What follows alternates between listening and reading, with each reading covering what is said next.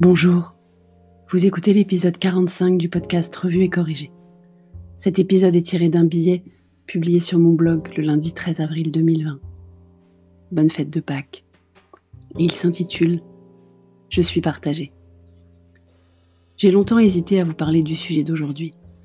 Il me trotte dans la tête depuis un moment pourtant. Depuis que certains pays asiatiques ont lancé leur propre outil de traçage en fait, donc bien avant que la France n'en parle. Parce que je me doutais bien qu'on allait y arriver aussi. Oui, je vais donc vous parler de la fameuse application Stop Covid.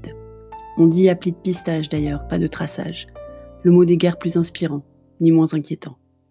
Un sondage au Doxa, l'usine digitale, nous apprend que 62% des Français seraient prêts à la télécharger et l'utiliser, et seuls 17% seraient farouchement contre.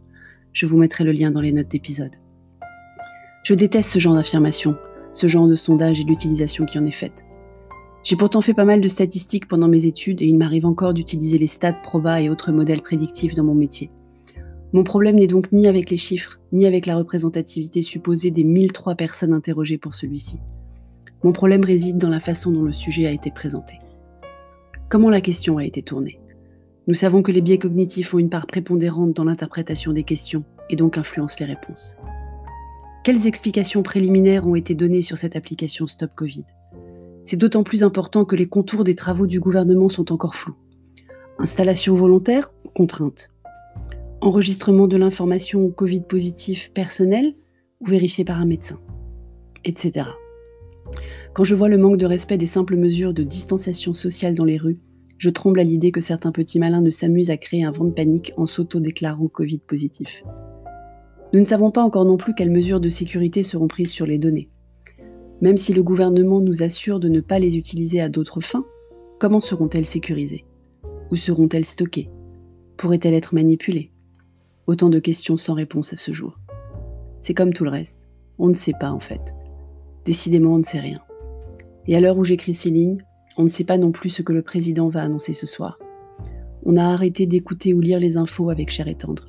Tout le monde suppute, mais en fait, ils ne savent pas plus que nous, quoi qu'ils en disent. En parlant de chair et tendre, il a perdu à Carcassonne. Le prix du navet a chuté dramatiquement après ses gros investissements d'hier à Animal Crossing. Son prêt immobilier lui pèse beaucoup. Certains fossiles lui échappent. Sa maison n'est que bronze, il espérait or, voire platine bientôt. Un week-end compliqué pour Cher et Tendre. La bonne nouvelle du jour. Notre évier n'est plus bouché. Je ne vous en ai pas parlé hier parce que j'étais déterminée à partager des bonnes nouvelles, mais après une première fuite non résolue, ça goûte à peine, donc non prioritaire en ces temps de plombier débordé. Nous avons hier eu la mauvaise surprise de voir que non seulement l'évier de la cuisine était bouché, mais que cela obstruait aussi l'évacuation du lave-vaisselle devenu donc inutilisable.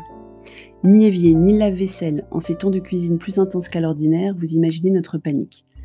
Et nos allers-retours avec le seau placé sous le tuyau pour quand même pouvoir faire la vaisselle hier soir. Heureusement, un évier bouché est considéré plus urgent qu'une fuite invisible qui goûte à peine sur un cumulus, et les plombiers appelés hier à 15h30 sont arrivés à 11h ce matin. Sans prévenir d'ailleurs, ce qui est amusant. Mais d'un autre côté, c'est pas comme s'ils prenaient le risque qu'on ne soit pas là.